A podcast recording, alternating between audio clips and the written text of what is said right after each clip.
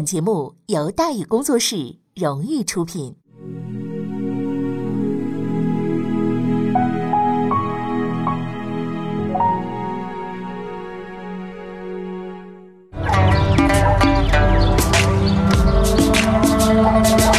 说书唱戏劝人方，三条大道走中央，善恶到头终有报，人间正道是沧桑。给您续上一杯茶，我慢慢的说，您细细的品。听大宇话说明朝，除了咱们广播直播以外啊，我们还在喜马拉雅独家网络发布。各位呢，可以登录喜马拉雅手机和电脑客户端，搜索“大宇茶馆”，选择收听。上期节目咱们说到哪儿啊？咱们说到建立生祠，魏忠贤遗址弃时，对手出现，张皇后成为劲敌。张皇后啊，这个孩子呢？这个失去了啊，是被魏忠贤他们呢用了一些卑劣的手段啊给整没了的。这一天，张皇后发誓，这个克氏和魏忠贤将为这件事情付出惨重的代价。双方矛盾开始激化，由一本书开始的。哪本书呢？此后不久的一天呢，皇帝来到张皇后的寝宫，发现呢，张皇正在那看书学习啊，就问他。说你在看什么书啊？是吧？说《赵高传》。皇后这么回答的。皇帝没说话。他虽然不知道托塔天王晁盖，但是他可知道赵高。很快的，魏忠贤就知道了这件事情，他十分的愤怒啊！竟然敢让让让皇帝看《赵高传》啊！讽刺我吗？嗯，决定要反击。第二天，我说实在的啊，魏忠贤跟赵高还真不是一级别的人。第二天，皇帝在宫里边闲逛的时候呢，意外的发现了几个素未谋面的人，生人，啊，吓一跳，立刻召集侍卫来，把这几个人给我摁住了。哎，结果摁住了之后一搜查，哎，这些人身上都带着武器呢。啊，这个事情非同小可呀，相关嫌疑人立即被送到东厂去进行严密的审查。这件事情啊，是魏忠贤的计策。他在宫里边埋伏士兵，然后化妆成刺客，故意的被皇帝发现，而这些个刺客呢，必定会被送到东厂去审问去。在东厂里，刺客们一定会坦白从宽，说出指使人，想坑谁就坑谁。魏忠贤想坑的人叫做张国际，就是张皇后的父亲。这是一条相当毒辣的计策。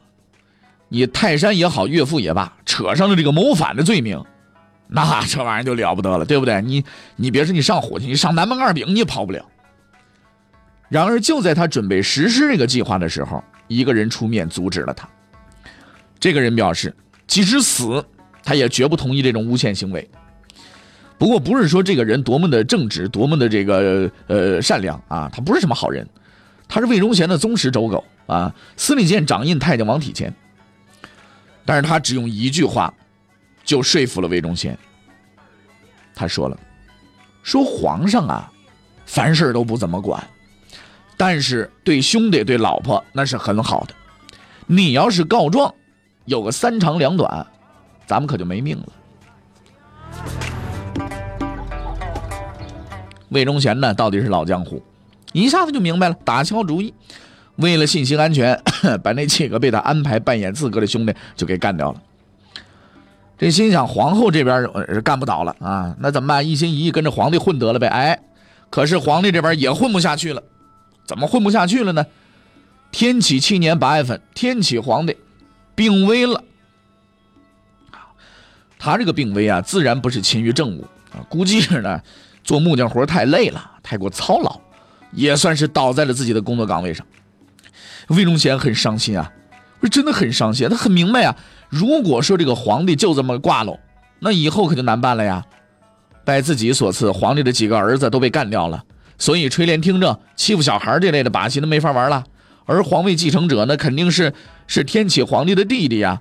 嗯，明光宗虽然只当了一个月皇帝，但是生儿子的能力呢相当了得呀，生了七个呀。不过很可惜呢，七个儿子活到现在呢就剩俩了。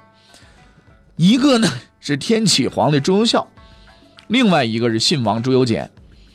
当时这个信王夺的十七岁。他后来的称呼叫做崇祯。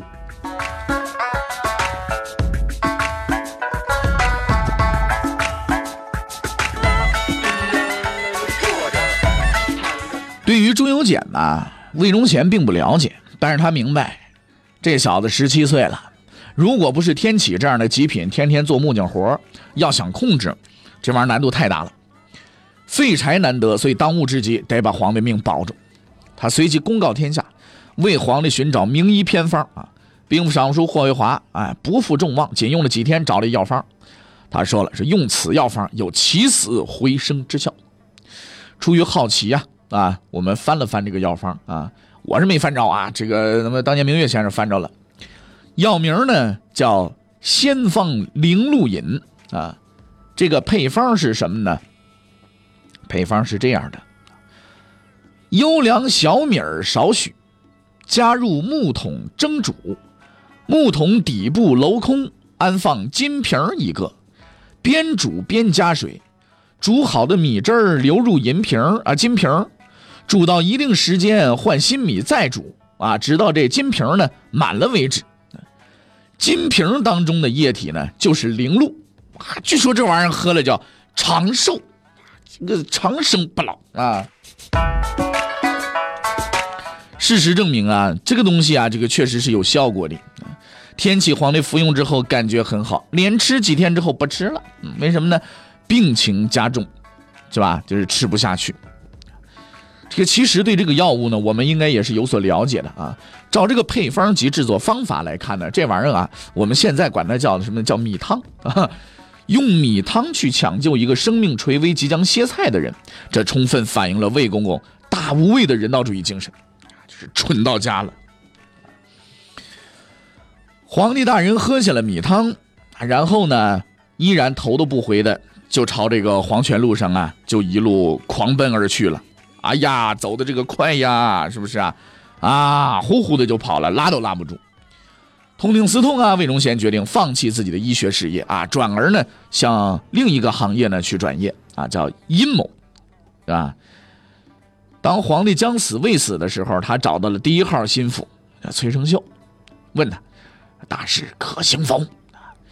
狡猾透顶的崔成秀自然知道是什么大事，于是他立刻做出了反应，不说话，沉默了。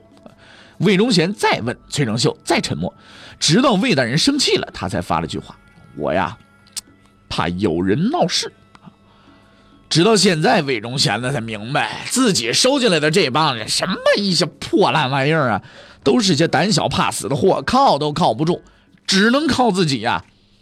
他找到了客室，经过仔细的商议，决定从宫外啊找几个孕妇啊进宫当宫女儿。等皇帝走了，来个狸猫换太子，说这些都是皇帝的姨父子，反正宫里的事儿他说了算，他说是就是，不是也是，对不对？为了万无一失的找了张皇后，托人告诉他，说我呀找了孕妇了啊，等到那个谁死了，就生下来直接当你儿子，接着做皇帝，你挂名就能当太后，不用受累啊，不用受累，是吧？这是文明的说法，啊，流氓的讲法自然也有。就是宫里的事儿我管，你要不听话，皇帝死了怎么样？反正你怎么样，就对不对？这不好说了。是皇帝想你，让你下去陪他都有可能。皇后的回答说：“如听从你的话，必死；不听你的话，也必死。同样是死，还不如不听。死后可以见祖宗在天之灵啊！”说完，他就去找皇帝去了，把事儿就给捅给皇帝了。照常理这种事儿，那要让皇帝知道了，那 是大事儿的事啊。可是呢，当皇后见到奄奄一息的皇帝，对他说出这件事的时候，皇帝陛下却只说了三个字啊，我知道。”哎呀，魏忠贤呐，不怕皇后打小报告，在发出威胁之前，他就已经啊找到了皇帝。本着对社稷人民负责的态度，准备给皇后贡献一儿子，以保证后继有人。哎，皇帝也很高兴啊，这很正常嘛。这个天启皇帝本来智商呢就不是特别的这个优秀，是吧？加上病的自己稀里糊涂的，脑袋里就剩下一团浆糊了。就喂了那么多长时间的米汤，对不对？估计呢可能连思考的力气都没有了。所以呢，魏忠贤相信啊，自己的目的是一定能够实现的。但他终究还是犯了一个错误。和当年东林党人一样的错误，就是低估了女人的力量。今天的张皇后就是当年的克氏，而且有过之而无不及啊！她不但有心眼儿，而且有耐心。经过和皇帝长达几个时辰的长谈，她终于让这个人相信传位给弟弟才是最好的选择。很快，住在信王府里的朱由检得到消息，皇帝要召见他。在当时的朝廷里边，朱由检这个名字的意义就是没有意义！为什么这么说呢？这个朱由检呐，生于万历三十八年，自打出生以来呢，一直是悄无声息，什么停机案、红丸案、移宫案、三党了、东林党了、六君子了，你什么时候听我说过朱由检的事儿？啊？但是你你别说别说我没说，你上历史上去翻去你都翻不着。他一直很低调。从来不对这些事情发表意见，当然了，也没有人征求他的意见啊，透明的啊。但是他是个明白人，至少他明白此时此刻召他觐见，这个事情究竟是个什么意思，他自己心里是门儿清啊，对吧？就快断气儿的皇帝哥哥没有丝毫的客套，一见自己的弟弟来了，抓住弟弟的手说了一句话：“来，吾弟。”当为尧舜呐，尧舜是什么人？大伙都知道吧？朱由检一听就惊呆了。像这种事儿，多少你得开个会，大伙探讨探讨嘛。现在一点思想准备都没有，突然收这么大份礼，你这都不多不好意思，对不对？而且他一贯知道自己这位哥哥比较迟钝，没准啊是魏忠贤设的套，所以呢随即做出了大发臣死罪。那意思就是我可不敢答应啊。这一天是天启七年八月十一日。皇帝这时候已经撑不了太久了，他决心把自己的皇位传给眼前的这个人，但这一切眼前的人并不知道，他只知道这可能是个圈套，非常危险，绝对不能答应。两个人陷入了沉默。就在这关键的时刻，一个人从屏风后边站了出来，打破了僵局，并粉碎了魏忠贤的梦想。张皇后转出来了，她对跪在地上的朱由检说：“事情紧急。”不可推辞。朱由检一看张皇后出来了，顿时就明白这件事靠谱，马上就答应了。八月二十二日，足足玩了七年的木匠朱由校驾崩，年二十三岁。就在那一天，得知噩耗的魏忠贤没有发丧，他立即封锁了消息。魏忠贤的意图很明显，在彻底控制证据之前。绝对不能出现下一个继任者。就在那一天，他见到了匆匆闯进宫里的英国公张维迎。他说：“你干什么？你进宫干什么？是皇上驾崩了，我你不知道吗？”魏忠贤一听：“谁告诉你的？”张先生：“这皇皇后告诉我的。”魏忠贤确信完了，女人是不能得罪的呀。皇帝刚刚驾崩，皇后就发布了遗诏，召集英国公张维迎入宫。在朝廷里，唯一不怕魏忠贤的，也就是这位张老爷了。这位仁兄世袭公爵，无数人来了又走，走了又来，他还在那儿。张明接到第一个使命，就是迎接新王即位。事已至此，魏忠贤明白了，完了，海选选不上了。十七岁的朱由检，得好歹就是他了。魏忠贤立即是见风使舵，派出亲信太监前去迎接。朱由检终于进宫了。战战兢兢的就来了，照以往程序，先读遗诏，然后是劝进三次。所以劝进嘛，就是如果继任者不愿当皇帝，必须劝他当。之所以是劝进三次，那是因为继任者必须不愿当皇帝，必须劝三回这才当，是吧？虽然这种礼仪是相当的无聊，但是这是祖上传下来的，就图个乐呗。和无数先辈一样啊，朱由检苦苦推辞了三次。这才勉为其难的答应做了皇帝。接受群臣的朝拜之后呢，张皇后走到他前面，在他的耳朵边对他说出了诚挚的话语：“说勿食宫中食，宫里边的东西千万别吃。”这是新皇帝上任之后听到的第一句祝词。朱由检一下子就明白了，点了点头。事实上啊，张皇后有点杞人忧天，因为这位皇帝大人早有准备，他是有备而来的呀。照某些史料的说法，登基的时候随身带着干粮，就藏在袖子里边，饿了就从自己那儿拿干粮吃，绝对不吃宫里的东西。天启七年八月二十四，朱由检举行登基大典，正式继位。在登基前，他收到了一份文书，上面有四个拟好的年号供他选择。明代每个皇帝都只有一个年号啊，就好比开店，对吧？你得取个好名你才好接着往下干，对不对？所以选择的时候必须谦虚谨慎。第一个年号兴福啊，这个比较接地气，对吧？这朱由检说那不好。第二个是贤家啊，朱由检想了想，嗯，不好啊。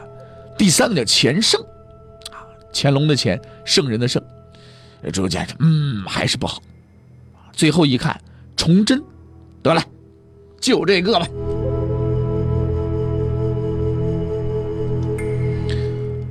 自一三六八年第一任老板朱元璋开店以来，明朝这家公司啊，已经开了二百五十九年了，换了十几个店名，而崇祯将是他最后的名字。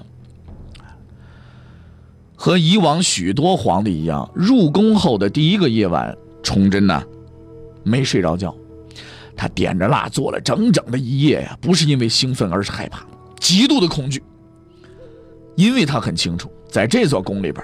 所有的人都是魏忠贤的爪牙，他随时有可能被人给干掉。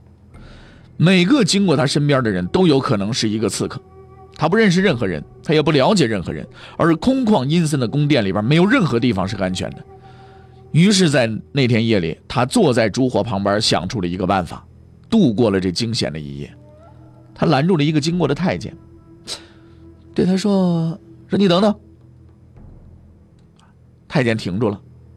崇祯顺手取走了对方腰间的剑，说：“嗯，好，这是一柄好剑，来让我看看。”但他并没有看，而是直接放在了桌上，并当即宣布：“赏，赏这个太监。”哎呦，这个太监很高兴啊，也很纳闷然后呢，他听到了一个让他更加纳闷的命令：“说来，你给我召集所有的侍卫和太监到我这儿来。”当所有人来到宫中的时候。他们看到了丰盛的酒菜，并被告知，为犒劳他们的辛苦，今天晚上就待在这儿。皇上请你们吃饭。人多的地方总归是安全的了吧？第一天度过了，然后是第二天、第三天，崇祯静静的等待着。他知道魏忠贤绝对不会放过他，但事实上呢，魏忠贤不想杀崇祯，他只想控制崇祯。而要控制他，就必须掌握他的弱点。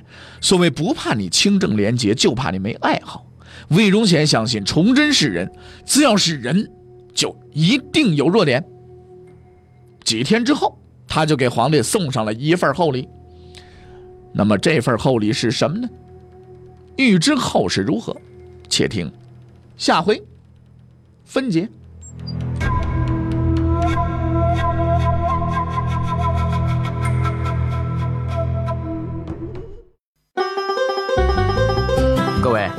你想跟大禹交流吗？你想跟大禹辩论吗？你想给大禹指出错误吗？